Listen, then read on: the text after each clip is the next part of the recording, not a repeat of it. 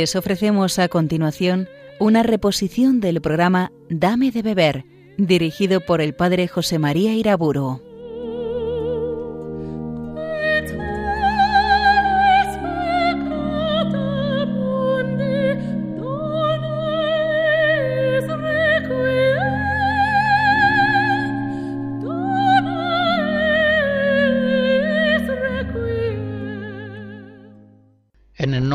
Padre, del Hijo y del Espíritu Santo. Danos, Señor, en esta hora tu luz y tu verdad. Ayúdanos, Santa Madre de Cristo. Acerca de este tema importantísimo que estamos analizando, la relación entre gracia y libertad, en otras conferencias recordábamos cómo los pelagianos piensan que el hombre es libre pero su doctrina es falsa al no reconocer la herida que esa voluntad libre trae consigo desde el pecado original. Recordábamos en el extremo opuesto al luteranismo, según el cual se niega la libertad del hombre, como si ésta se hubiera perdido definitivamente con el pecado original y la naturaleza humana ya no tuviera realmente esa prerrogativa fundamental del ser humano, el libre arbitrio. Pues bien, a la luz de la doctrina católica, quiero en esta conferencia afirmar la libertad real del ser humano. Una libertad que ciertamente se ve debilitada por el pecado original que ha trastornado profundamente la naturaleza humana, pero una libertad que sigue siendo prerrogativa real del hombre. Una libertad que, en primer lugar, hemos de demostrar a la luz de la misma razón natural. Hay para ello varias pruebas que trataré de recordar aquí brevemente. En primer lugar, la prueba metafísica. La voluntad es una potencia racional de querer cuyo objeto es el bien en general. Pero las cosas concretas objeto de su elección no pueden ser sino bienes limitados y parciales. De ahí esa ontológica indeterminación del querer libre y voluntario. Ninguno de los bienes de este mundo, al ser finitos, tiene capacidad para atraer necesariamente el querer libre del hombre. En segundo lugar, hemos de aducir para demostrar racionalmente la libertad del hombre la prueba psicológica. Esta es la que nos queda más cerca porque todos tenemos de ella experiencia personal antes del acto somos conscientes de nuestra capacidad de elección, considerando unos u otros valores. En la decisión del acto concreto nos sabemos dueños de nuestra libertad, que no se decide necesariamente y que podría tomar una decisión contraria somos conscientes de eso. También durante la ejecución del acto nos reconocemos capaces de cambiarlo, de prolongarlo o simplemente de suprimirlo. En este sentido ha habido físicos de gran altura como un Pascal Jordan, un Eisenberg, físicos cuyo pensamiento es tan alto que roza ya con el campo de la filosofía que han afirmado que la libertad es el hecho experimental más seguro que existe. Tenemos que considerar la libertad como un hecho demostrable y demostrado. Somos conscientes de nuestra condición personal libre y por eso cuando obramos el mal sentimos remordimiento. Es lógico, el sentido de culpa no es algo morboso, es algo inherente a la naturaleza humana libre. Del mismo modo nos sentimos contentos, satisfechos cuando hemos realizado libremente una acción buena. A esta experiencia psicológica personal podemos añadir también la prueba social de la libertad del hombre. Todos sabemos que las responsabilidades y las obligaciones que una persona contrae no son ilusiones morbosas, sino que son vínculos reales. Y de esto la conciencia es universal en la geografía y en la historia, en todos los pueblos. Sabemos que los premios y castigos, las exhortaciones, los elogios, las correcciones, las leyes cívicas y la exigencia real de los contratos, todo esto está dando un testimonio convergente y unánime de que el hombre es libre y que su conducta general y sus decisiones concretas no están determinadas.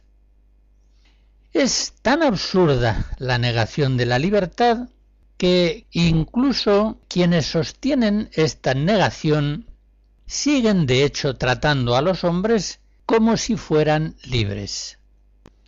Les reprenden y les acusan si han hecho algo malo, les animan a realizar acciones buenas, les exigen fidelidad a ciertos compromisos adquiridos, todo lo cual no tendría sentido si no creyesen que el hombre es realmente libre. Es cierto, y lo reconocemos, que los condicionamientos que operan sobre la libertad del hombre son tantos, tan fuertes y tan numerosos que parecería estar la libertad encerrada en una especie de jaula que no permite a la voluntad humana moverse libremente como quiere, sino que la obligan, casi sin darse ella cuenta, a decidir de una forma concreta y determinada y no de otra. Bien, hay que reconocer la importancia de estos condicionamientos genéticos, educacionales, ambientales, que solicitan la voluntad a orientarse en un cierto sentido. Pero existe, sin embargo, y la Iglesia lo defenderá siempre, en el hombre un margen, un amplio margen de indeterminación que él solo resuelve en una decisión libre, autónoma, propia. Por muy condicionada que esté la libertad del hombre, existe la libertad moral de la persona. Escucharemos nuevos fragmentos de los conciertos para órgano de Händel.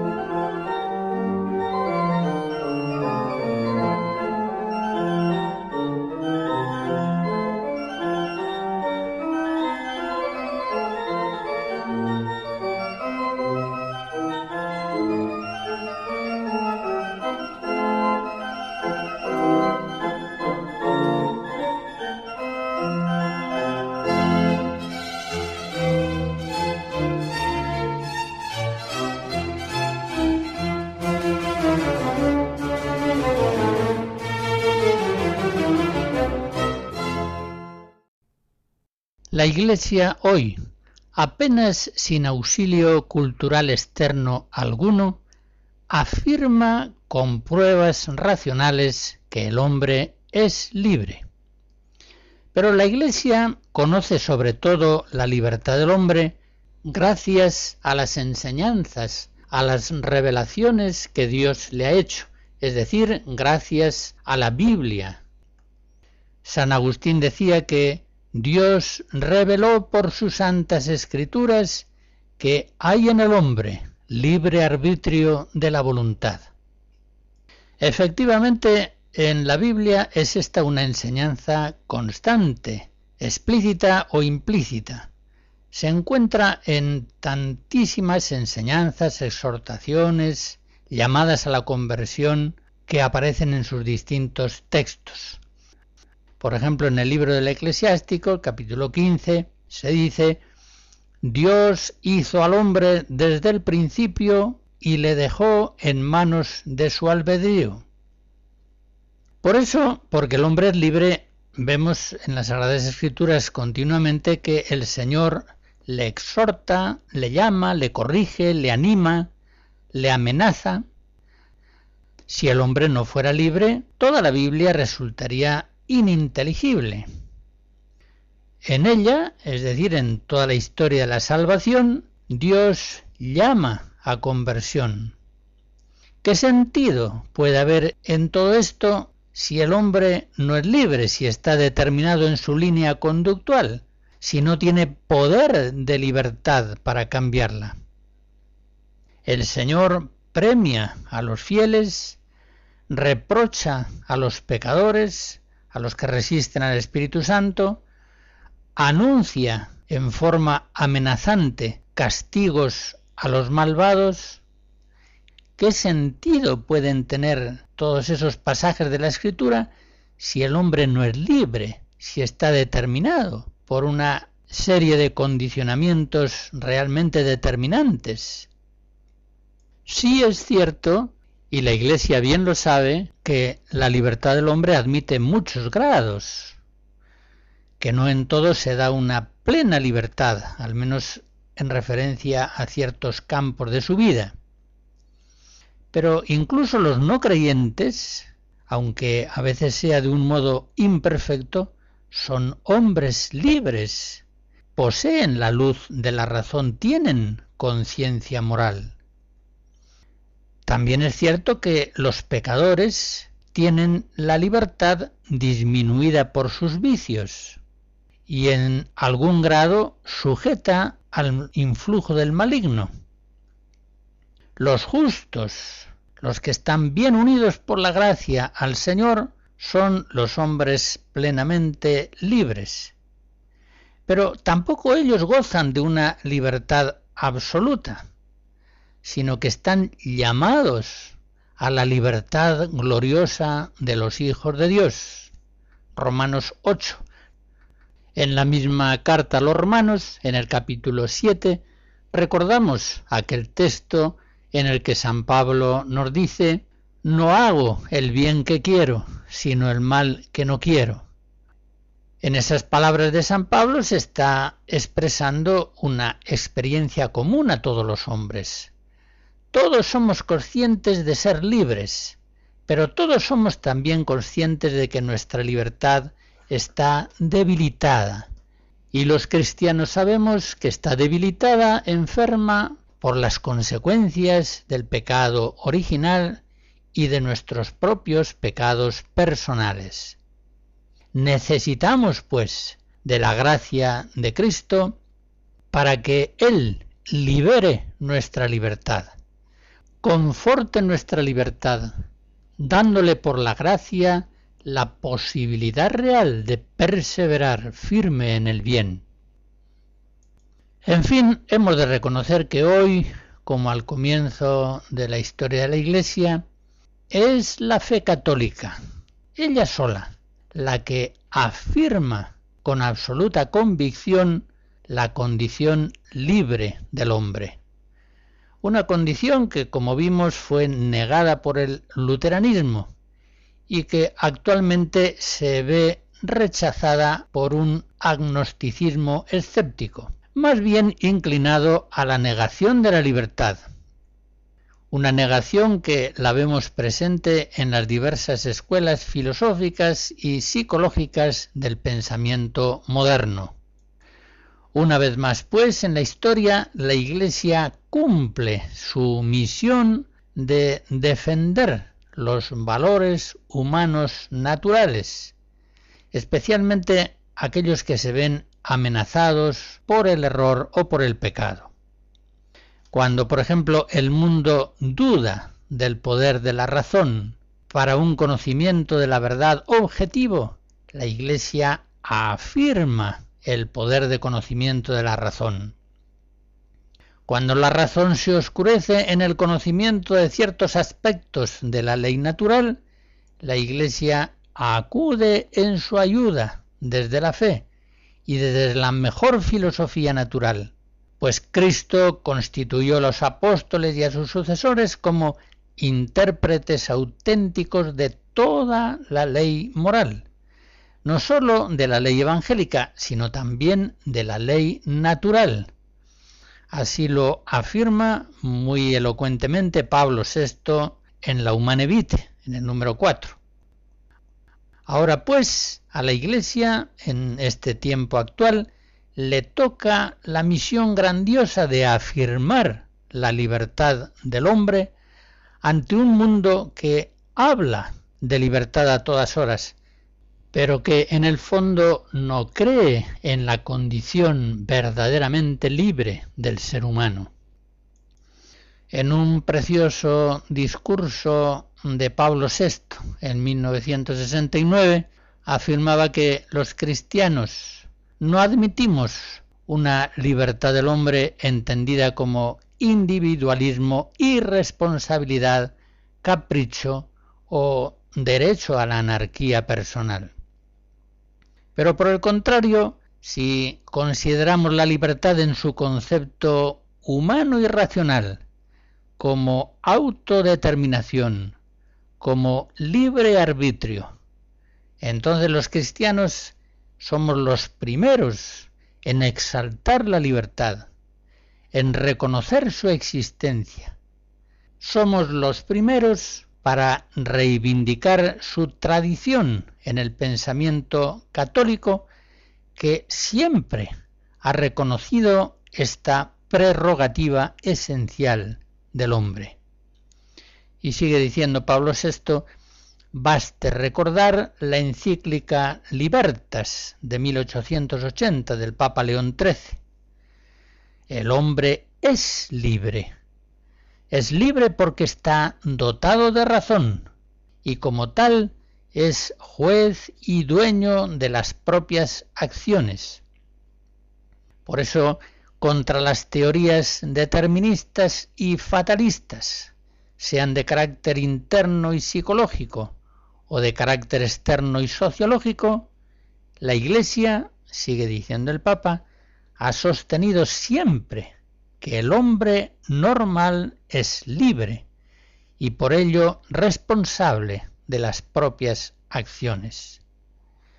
La Iglesia ha aprendido esta verdad no sólo de las enseñanzas de la sabiduría humana, es decir, a la luz de la razón natural, sino también y sobre todo de la revelación, la Iglesia ha reconocido en la libertad una de las señales primitivas de la semejanza del hombre con Dios. Cada uno entiende cómo de esta premisa se deriva la noción de responsabilidad, de mérito y de pecado, y cómo a esta condición del hombre está vinculado el drama de su caída, y de la redención reparadora. Sigue Pablo VI diciendo, así pues, la Iglesia Católica ha sostenido que ni siquiera el abuso inicial que el hombre primero hizo de su libertad, el pecado original, ha comprometido en sus infelices herederos de modo total, como defendió en otro tiempo la Reforma Protestante, esa capacidad del hombre de obrar libremente.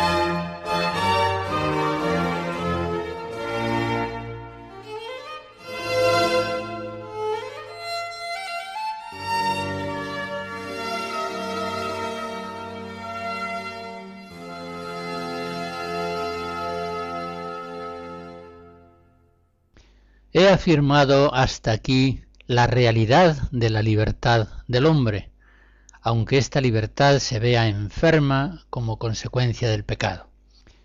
Quiero hablar ahora acerca de la necesidad de la gracia para confortar esa libertad débil y hacerla capaz de afirmarse perseverantemente en el bien.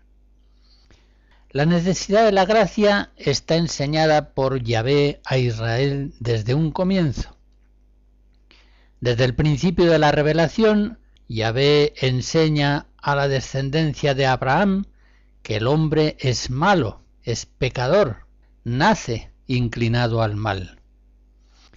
Ya en los comienzos de la humanidad ve el Señor, Génesis 6, cuánto había crecido la maldad del hombre sobre la tierra y cómo todos sus pensamientos y deseos sólo y siempre tendían al mal. Por eso, siendo el hombre caído un pecador, siendo tan fuerte y envolvente el pecado del mundo, cuando Dios inicia la historia de la salvación y quiere hacer un pueblo santo, comienza por separar a Abraham de su mundo familiar y de su tierra. Y más adelante ve ve la necesidad de sacar a Israel del oscuro mundo de Egipto, que en buena parte ha inficcionado su corazón con tendencias idolátricas. Ve ve la necesidad de purificarlo en ese largo tiempo del éxodo por el desierto y conducirlo así a la tierra prometida.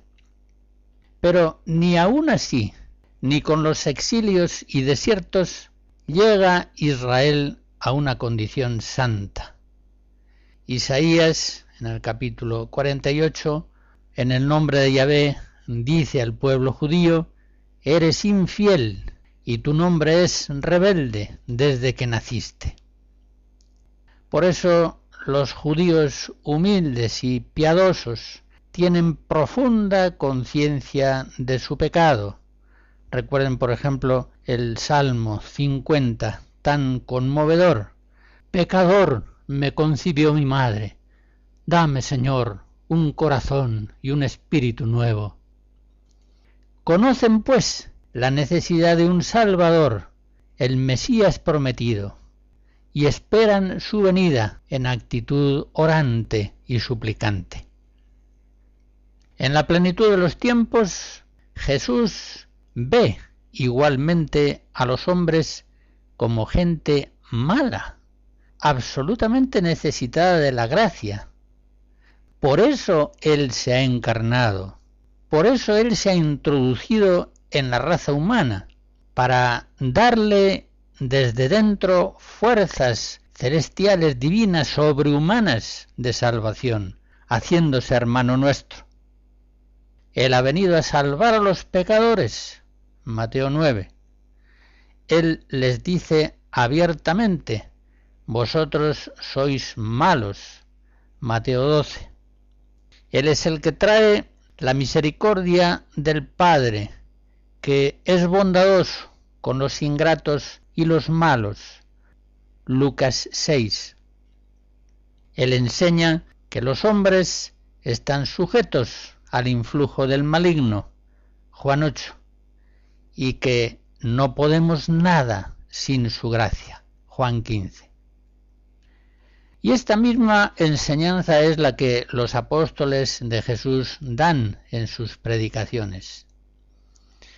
En Romanos 3, por ejemplo, San Pablo concluye, después de considerar el pecado de los paganos y de los judíos, que todos estábamos muertos por nuestros delitos y pecados, todos estábamos enemistados con Dios, impotentes para el bien.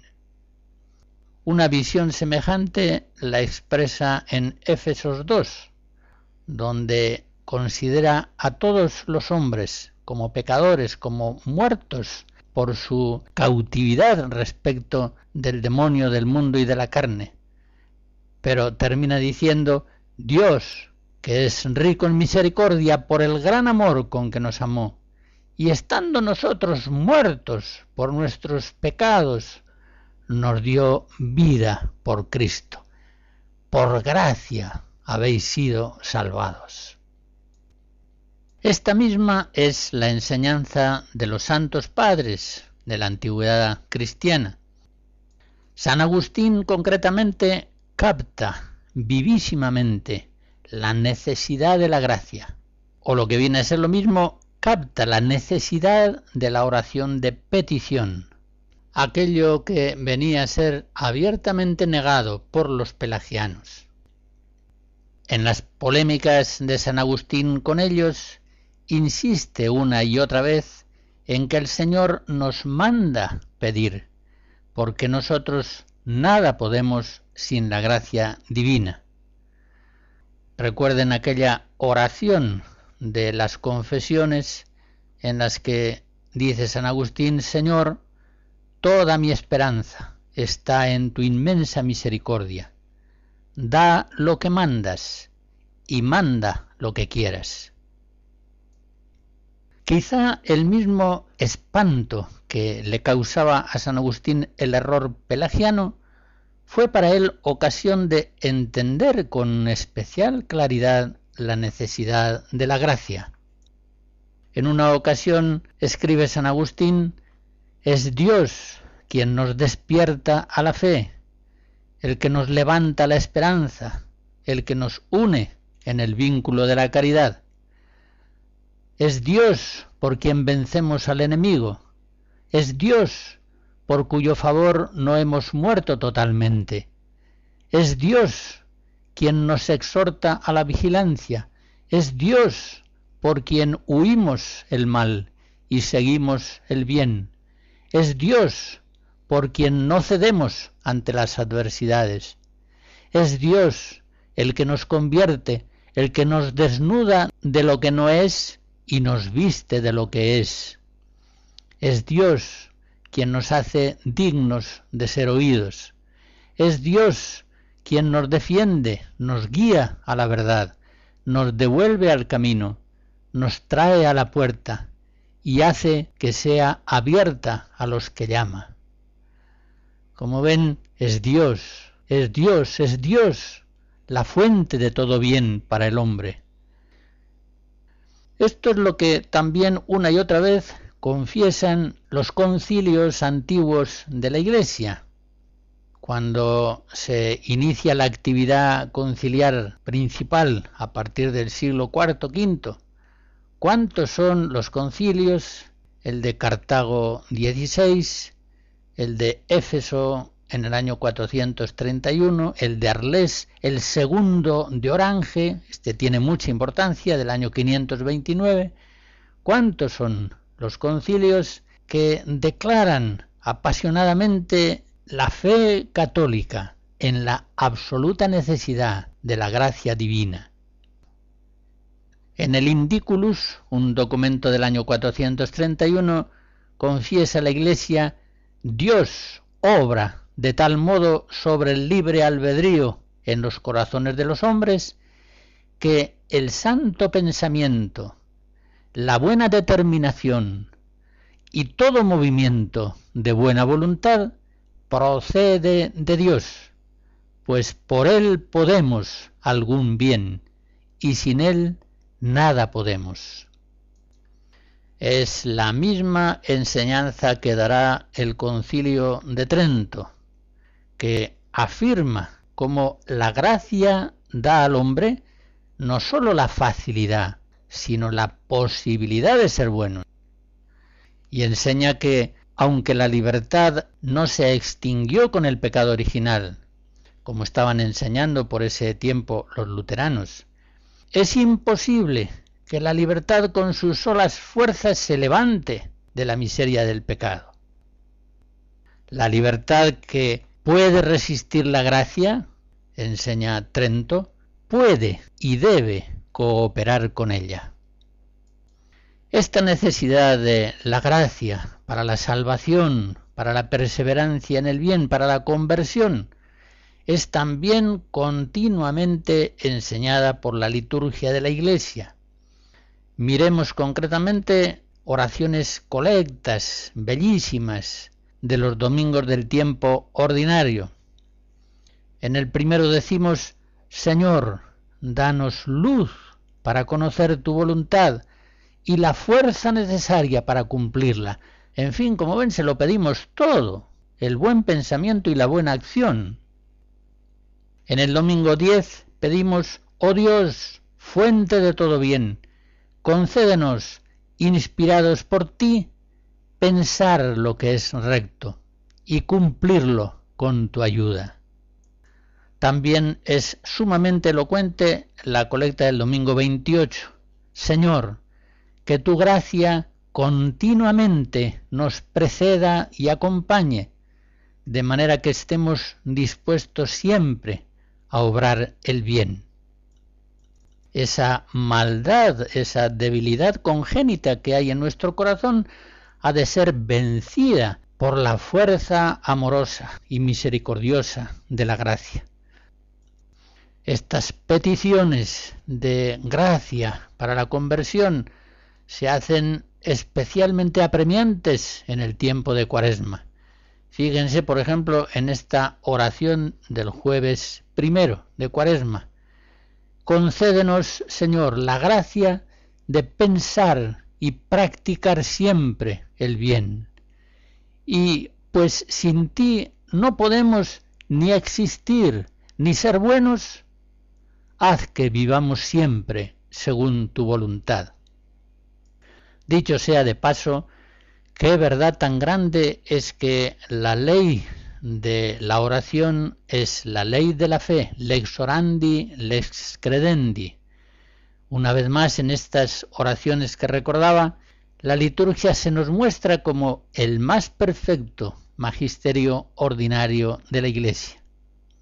Eso mismo que las oraciones dicen, eso es lo que el pueblo cristiano cree, y de esa fe es de la que vive. El cristiano católico sabe bien que es verdad aquello que pide y al mismo tiempo confiesa en la oración de laudes de la primera semana, en la liturgia de las horas. Sabe el cristiano que la gracia de Dios inspira, sostiene y acompaña todas nuestras obras, de tal modo que nuestras actividades comienzan siempre en Él como en su fuente y tienden siempre a Él como hacia su fin. Toda obra buena parte de la gracia de Dios. Es la gracia de Dios la que ilumina la mente, mueve la voluntad y asiste al hombre en la realización de la obra buena. Toda obra buena, meritoria de la vida eterna, procede de Dios procede de Cristo Salvador, está realizada por obra del Espíritu Santo. Pero una verdad de fe tan fundamental, ¿cuántas veces es ignorada en el cristianismo de hoy?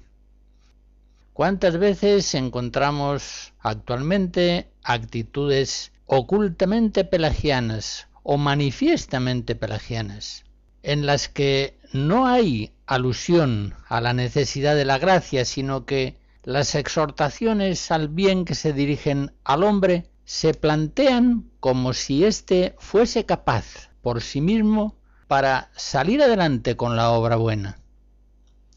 El pelagianismo antiguo o moderno, negando la necesidad de la gracia para la salvación del hombre, es propiamente la negación de Jesús, la negación del Salvador es algo horrible. Ya leemos en Jeremías 17, maldito el hombre que en el hombre pone su confianza. Por eso cuando algunas veces oímos yo creo en el hombre, yo creo en la juventud, yo creo en la familia, nosotros creemos en Cristo Salvador, que es quien hace buenos a los jóvenes, quien hace buenos a los hombres, quien sanea las familias, las purifica y las eleva a ser signo de la unión de Cristo con la Iglesia. Cuando se habla, por ejemplo, de la familia como si fuera un valor salvífico por sí misma. No es cierto. Sabemos bien que tantas familias no son templos domésticos de la Santísima Trinidad. En ellas el templo de Dios se ha convertido en una cueva de ladrones. Hay familias, bien lo sabemos, que condicionan negativamente a los hijos, los desvían del camino del Evangelio positivamente con su ejemplo y a veces incluso con su palabra. Por eso da mucha pena ver tantos cristianos más pelagianos o más semipelagianos que verdaderamente católicos en cuestiones de gracia. Todavía hay cristianos que no ven a los hombres como pecadores, necesitados absolutamente de ser salvados por gracia sobrenatural, sino que más bien ven a las personas como gente de buen fondo, personas de buena voluntad, que con un poco de empeño podrán salir adelante de sus miserias. Repito, maldito el hombre que en el hombre pone su confianza.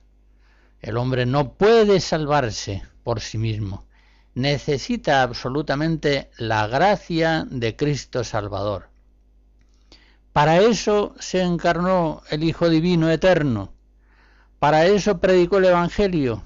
Para eso dio su sangre en el sacrificio de la cruz. Para eso instituyó su iglesia como sacramento universal de salvación, para introducir en el mundo, haciéndose hermano nuestro, entrando en la humanidad, fuerzas sobrehumanas, divinas, celestiales de salvación.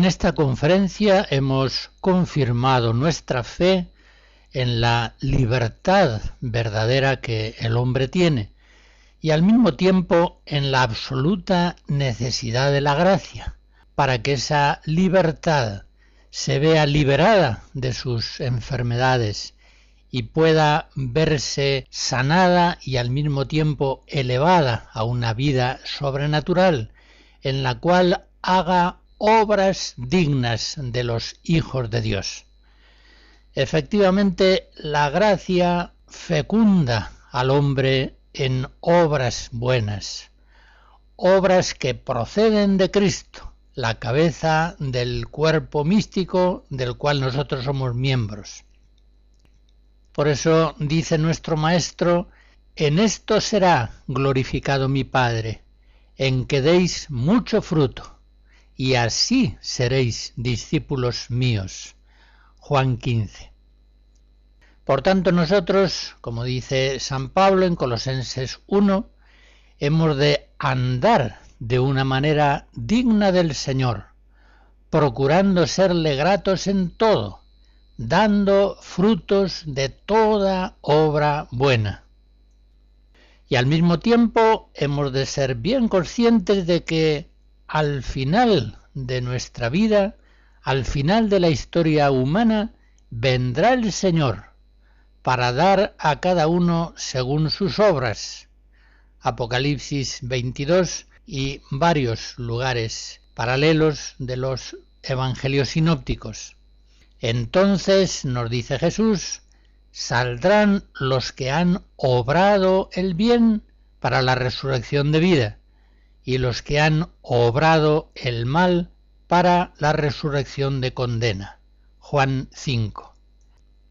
La gracia efectivamente es una fuerza operativa que ilumina nuestra mente y mueve nuestra voluntad, de tal modo que por obra del Espíritu Santo Jesucristo siga obrando en nosotros obras buenas y así a través de nosotros pase por este mundo haciendo el bien. Los cristianos, secundando la acción de la gracia divina, alcanzamos progresivamente la perfección de las virtudes y de los dones del Espíritu Santo.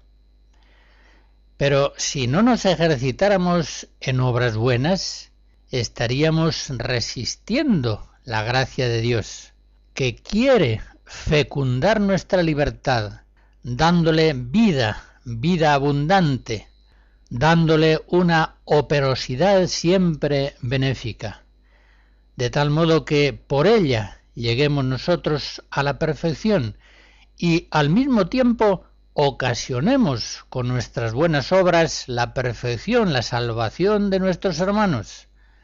Nos dice Jesús en Mateo 5, así ha de lucir vuestra luz ante los hombres, para que, viendo vuestras buenas obras, glorifiquen a vuestro Padre que está en el cielo.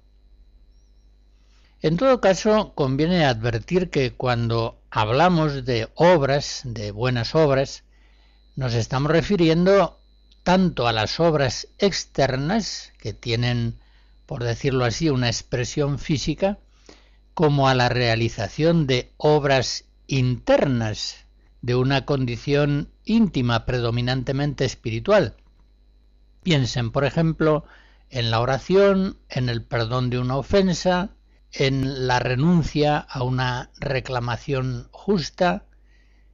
Todas estas son obras buenas, aunque no tengan a veces una expresión directamente externa. Por otra parte, tanto la escritura como los maestros espirituales nos han puesto siempre en aviso acerca del peligro de tener muchas palabras y pocas obras. Como dice San Pablo en 1 Corintios 4, Dios no reina cuando se habla, sino cuando se actúa. Y el apóstol Juan en primera carta 3, no amemos de palabra ni de boca, sino con obras y de verdad. Como digo, esta misma enseñanza ha sido insistentemente propuesta por los maestros espirituales cristianos. Santa Teresa de Jesús insiste siempre, vosotras, hijas, diciendo y haciendo, palabras y obras. Camino de Perfección 32. Y en otro lugar, en Quintas Moradas 3, obras quiere el Señor. San Juan de la Cruz, en el cántico 3.2, advierte que para hallar a Dios de veras no basta solo orar con el corazón y la lengua, sino que también con eso es menester obrar de su parte lo que es en sí. Muchos, sigue diciendo, no querrían que les costase Dios más que hablar, y aun eso mal, y por él no quieren hacer casi nada que les cueste algo. Santa Teresa del Niño Jesús, en sus manuscritos autobiográficos, dice en una ocasión que los más bellos pensamientos son nada sin las obras. Por tanto, no se nos ocurra pensar que en la más alta perfección cristiana queda el cristiano como inerte, quieto, suspendido. Todo lo contrario.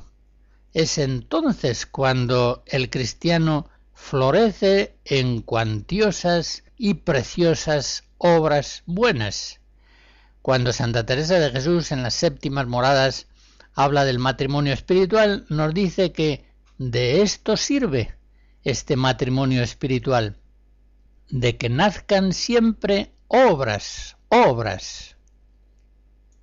Opuesta polarmente a la doctrina católica que acabamos de recordar, está la postura luterana, la fe fiducial, que no necesita propiamente obras buenas, para la salvación del hombre. Es una fe muerta, es una fe que el apóstol Santiago, en el capítulo 2 de su carta, ya denuncia. La fe, si no tiene obras, es de suyo muerta. Es, podríamos decir, una caricatura de la fe viva cristiana. La verdadera fe cristiana, como dice San Pablo en Gálatas 5, es la fe que actúa por la caridad. Y en Romanos 2 sigue diciendo el apóstol, no son justos ante Dios los que oyen la ley, sino los cumplidores de la ley. Esos serán declarados justos. Y el mismo Señor nuestro Jesucristo ya lo avisa claramente en los Evangelios. No todo el que dice Señor, Señor, entrará en el reino de los cielos, sino aquel que hace la voluntad de mi Padre, que está en los cielos. Mateo 7. Pues bien, yo creo que no es superfluo observar que Actualmente en el campo católico de trigo está también presente la cizaña luterana. Cuando vemos, por ejemplo, que la comunión frecuente no va acompañada de la confesión frecuente, cuando observamos que la absolución sacramental se imparte y se recibe sin una esperanza real de conversión, sin aspirar verdaderamente a pasar de las obras malas a las obras buenas, cuando, por tanto, la santificación del hombre se entiende más bien como una imputación extrínseca de justicia, cuando tantos creyentes viven tranquilamente en el pecado mortal habitualmente, confiados a la misericordia de Dios que es tan bueno, hemos de reconocer que estamos ante una vivencia de la fe luterana, la fe fiducial. Una fe que no es capaz de sacar al hombre por la fuerza de la gracia del mal al bien, sino que rodeando la condición del pecador con un manto de misericordia de Cristo, queda éste justificado, pero es al mismo tiempo, como ya vimos en su momento, simul peccator et justus, al mismo tiempo pecador y justo. Pecador porque no se afirma establemente en las obras nuevas, en las obras buenas, y justo porque la fe que tiene puesta en Cristo Salvador hace que esas malas obras, esos pecados, no le sean imputados.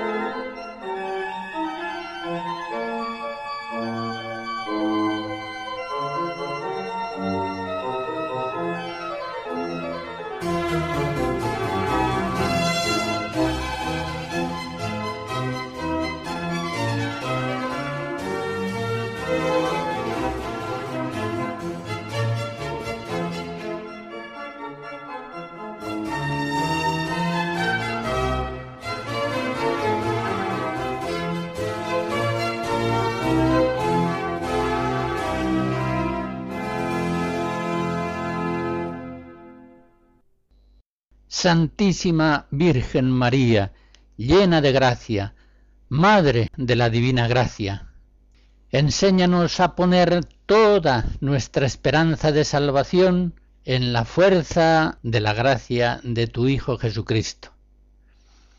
La bendición de Dios Todopoderoso, Padre, Hijo y Espíritu Santo, descienda sobre ustedes y les guarde siempre.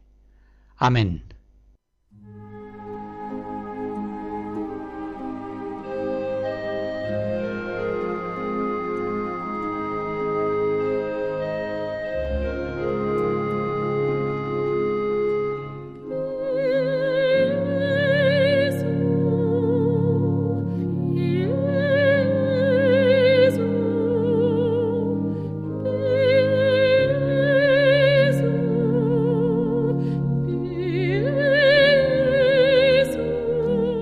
Han escuchado en Radio María una reposición del programa Dame de beber, dirigido por el padre José María Iraburo.